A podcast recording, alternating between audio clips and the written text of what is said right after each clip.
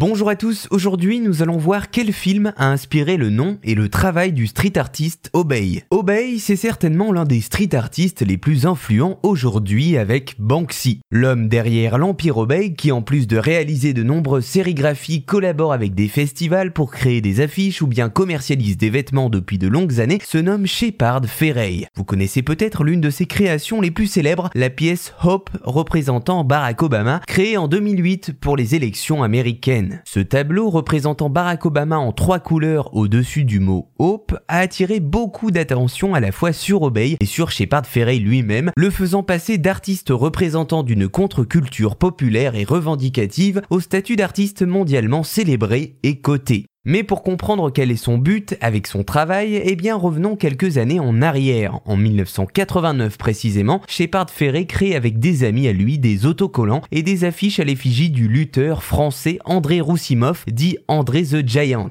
Une tête qui deviendra plus tard l'effigie de la marque Obey, très reconnaissable. Avec le temps, Shepard Ferré développe une esthétique très singulière dans ses sérigraphies qu'il a l'habitude de coller sur les murs des villes américaines. Des designs très ciselés et colorés reprenant l'iconographie de la sphère punk et du rap, tout en parodiant plus ou moins subtilement des styles emblématiques comme celui de la propagande politique populiste croisée avec la publicité commerciale issue de la mondialisation. Mais alors la question principale, pourquoi se nomme-t-il Obey?